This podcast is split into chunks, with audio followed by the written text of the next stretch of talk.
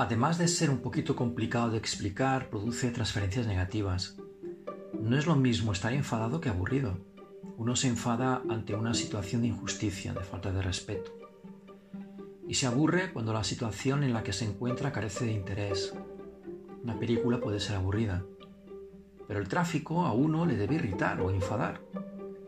El desagradecimiento puede enfadar, pero jamás aburrir. La monotonía seguro que aburre, pero no enfada.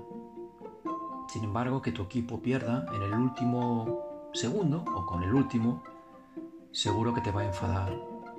Algunos usos, estoy enfadado, me dejas enfadado, no me enfades.